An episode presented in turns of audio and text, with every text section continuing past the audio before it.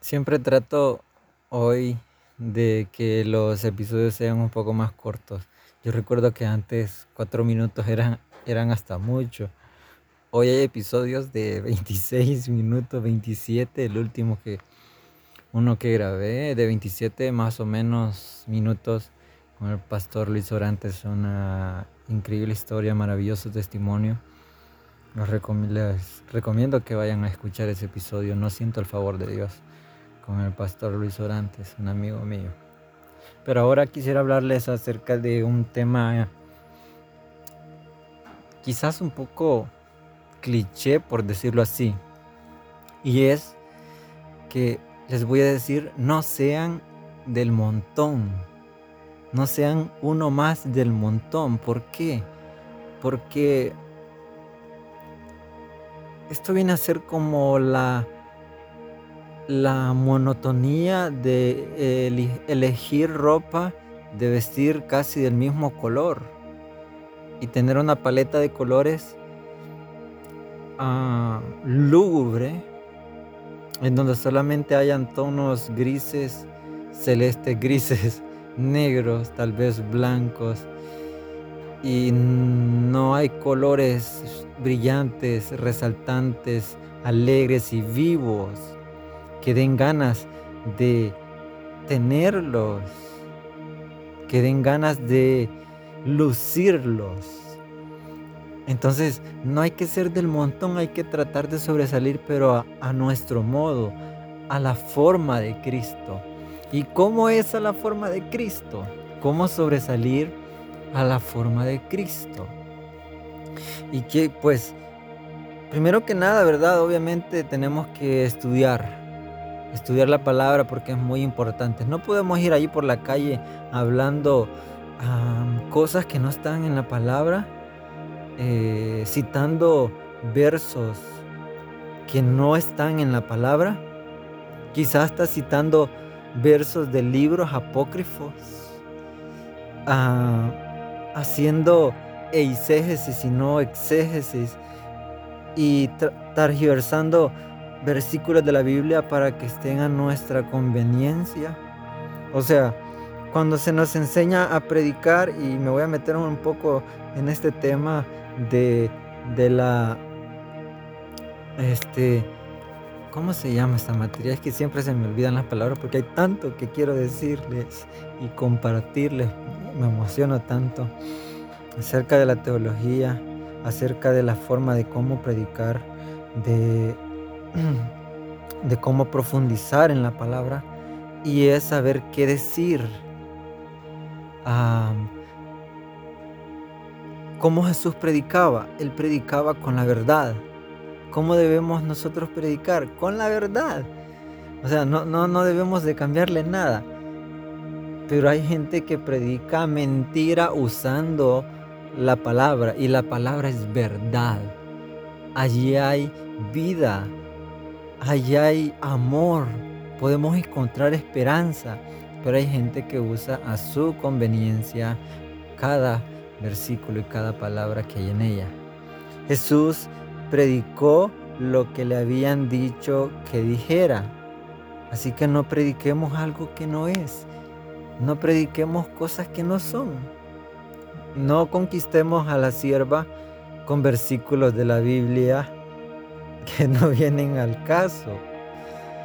No sobornemos a la gente para que nos apoyen económicamente usando versículos de la Biblia. Si hay que exhortarlos a que sean fieles, claro que sí, pero de la forma correcta. Ahora, ah, la gente ah, cuando recién llegas, llegas a la iglesia, tiene un temporizador. Es como un horno microondas, como un horno tostador. Hay una perilla que giran y dicen, ¿cuántos días? ¿Cuántas semanas le damos a este muchacho? A este señor, a esta señora, a esta jovencita. Mueven la perilla, marcan cinco días y el tic-tac, tic-tac se está moviendo hay una cuenta regresiva y la campana va a sonar. Entonces hay personas en las iglesias que tienen un temporizador para cada uno de nosotros. Y mucha gente cae en su juego. Mucha gente, muchos jóvenes se van de las iglesias. Y precisamente a veces en el tiempo que ellos estiman y dicen en una semana lo vamos a ver otra vez donde estaba y exactamente sucede lo que ellos dijeron. No hay que hacer caso de estas personas. hay, que hacer más bien caso omiso porque no generan ningún beneficio. Jesús tuvo muchos enemigos, pero el, detalle es que eran muchos más los que le seguían que los que trataban de hacerle caer.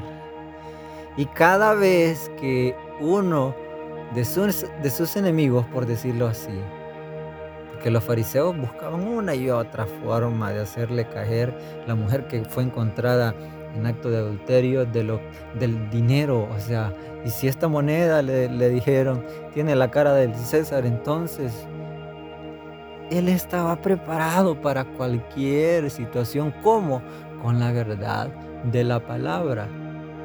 Con la moneda les dijo al César lo que es del César y a Dios lo que es de Dios. Teología. ¿Por qué? Porque estaba preparado desde, pequeño. Inclusive desde pequeño enseñaba algunas cosas. O sea que, ¿qué te, qué te estoy queriendo decir? Prepárate. Estudia la palabra. Si hay un instituto bíblico, ve a un instituto bíblico Asiste a las clases de estudio bíblico en tu iglesia local. Si hay reuniones virtuales, asiste también. Siempre hay algo nuevo que aprender. Entonces hay que estar preparados porque vamos a tener enemigos, pero van a haber más personas que necesitan escuchar la palabra que las que nos quieren decir de qué manera nosotros vamos a caer. Estando en la cruz, Jesús salvó a un hombre. Inclusive en esa escena, en una escena triste, caótica y dolorosa, un hombre reconoció su pecado porque vio bondad en Jesús. Porque aún estando en la cruz, Jesús representó lo que tenía que representar al Padre. Y decía, yo, yo hago lo que el Padre me ha enviado a hacer. Y nosotros hemos recibido un llamado también ¿Qué tenemos que hacer? Lo que el Padre nos ha mandado hacer, lo que el Hijo quiere que hagamos, lo que el Espíritu nos guía a hacer. El hombre reconoce su pecado y dice, nosotros sí nos merecemos estar clavados acá, pero este hombre no. Y le dice, cuando estés en el paraíso, acuérdate de mí. Y él le dijo, te aseguro que hoy mismo vas a estar conmigo. Qué, qué, hermoso, qué, qué bello es el Señor, que aún en su estado más adolorido, por decirlo así, físicamente, Él respira esperanza y exhala Inhala esperanza y exhala esperanza porque Él es vida. Y salva a este hombre. Y probablemente la gente que estaba ahí, porque siempre había personas cuando ejecutaban a los, a los, a los delincuentes y Jesús fue tomado como un criminal. Había gente. Y probablemente la gente decía, ahí va uno más, uno del montón, otro delincuente más crucificado. Uno más, uno más, uno más del montón. Ahí va otro, ahí va otro. Pero cuando llegó Jesús, sí dijeron, quizá ahí va uno del montón. Y claro que sí lo dijeron, ahí va uno del montón. Pero el panorama de la cruz no era el más hermoso, pero lo que se estaba cocinando era más que majestuoso, era precioso. Se oscureció el cielo y el Hijo de Dios siendo crucificado, esa imagen dolorosa, pero que marcó un antes y un después de la historia, ese panorama no era tan agradable. Inclusive Jesús estando en la cruz le dijo al Señor, Padre, ¿por qué me has abandonado? ¿Por qué me has desamparado en su angustia como ser humano, experimentando lo que nosotros también experimentamos? Pero al tercer día, este hombre, después de ser crucificado, es bajado de ese madero en lugar de que fuera aventado allí en una fosa común en lugar de que rompieran sus piernas para que falleciera rápido, no. Él exhaló su último aliento de vida y entregó su espíritu. Y hay que entender que Él es vida y Él decidió dar su vida por nosotros. Entonces Él entregó en ese momento su vida y dijo, consumado es. Y entrega su vida es bajado del madero y junto a su madre, junto a Juan, junto a María Magdalena, junto a Nicodemo y a José, el discípulo secreto, porque hay un más adelante voy a grabar un episodio respecto a ese discípulo. No se habla mucho de él, pero hay tantas cosas que quiero poder contarles.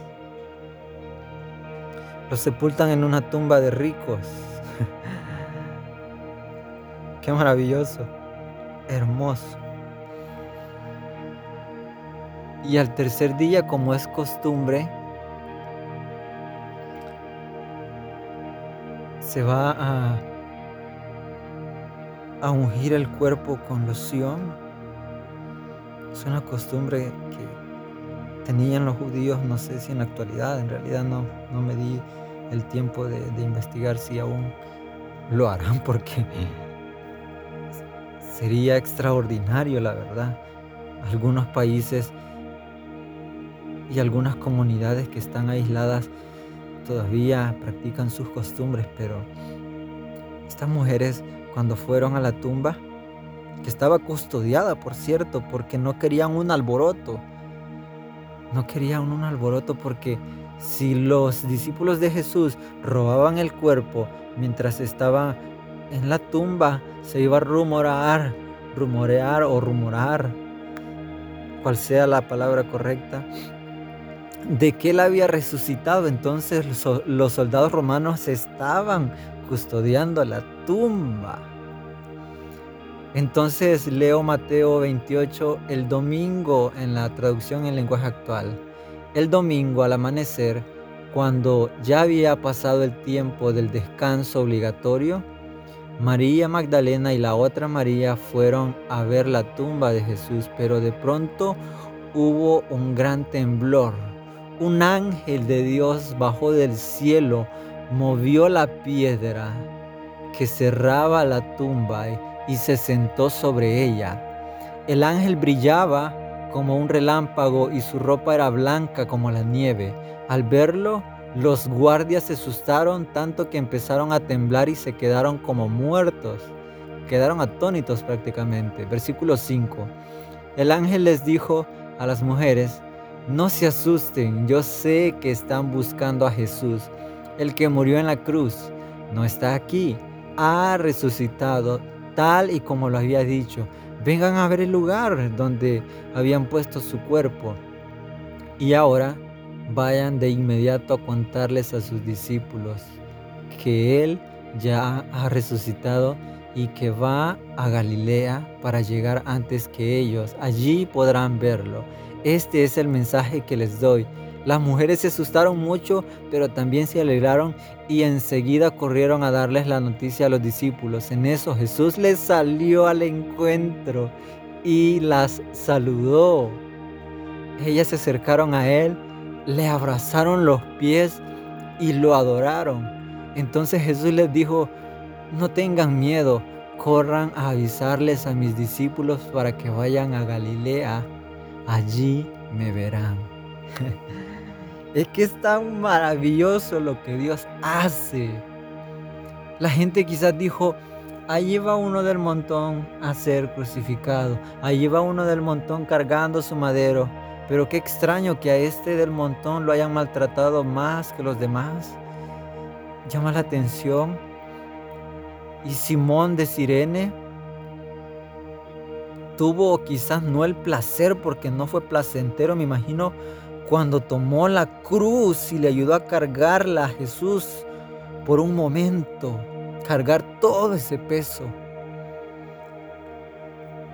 Y de haber pensado, y son conjeturas mías, y me imagino, este no es uno del montón, este, este es el Hijo de Dios, este es el Mesías verdadero.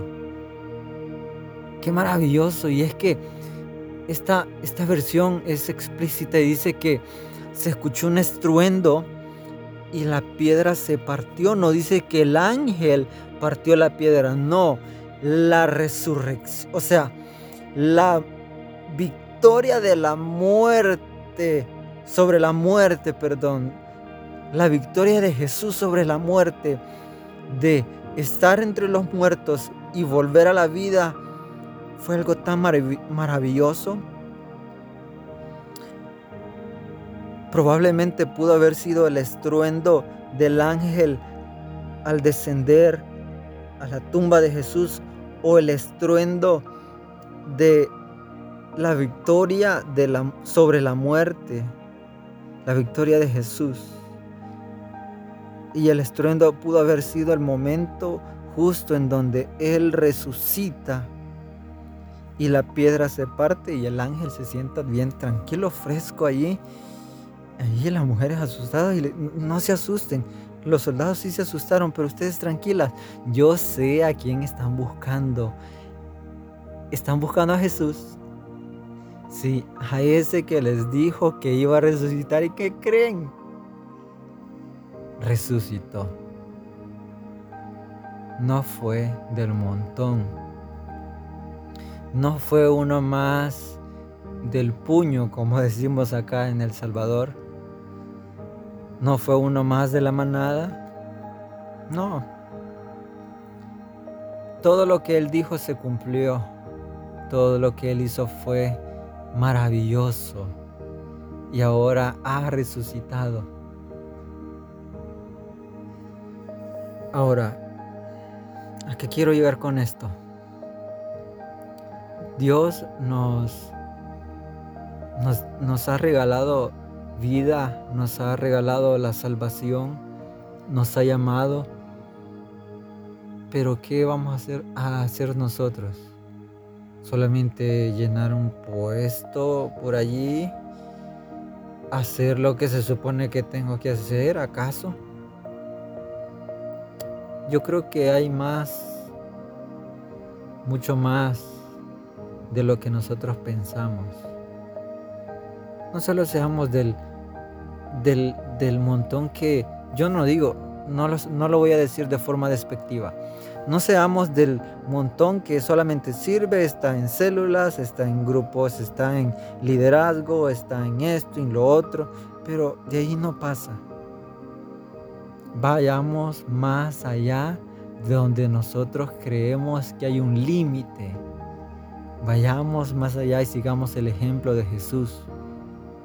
Yo sé que Dios tiene algo preparado para tu vida y hay que descubrirlo. Solo hay que buscarle a Él y decirle, Señor, muéstrame el camino. Heme aquí. Si hay algo que hay, que hay que hacer, si hay algún lugar donde ir, heme aquí. Envíame a mí. Yo lo dije hace siete años en un campamento y lo conté en un episodio pasado, que fue mi primera revelación así se llama, y prácticamente fue mi primera revelación.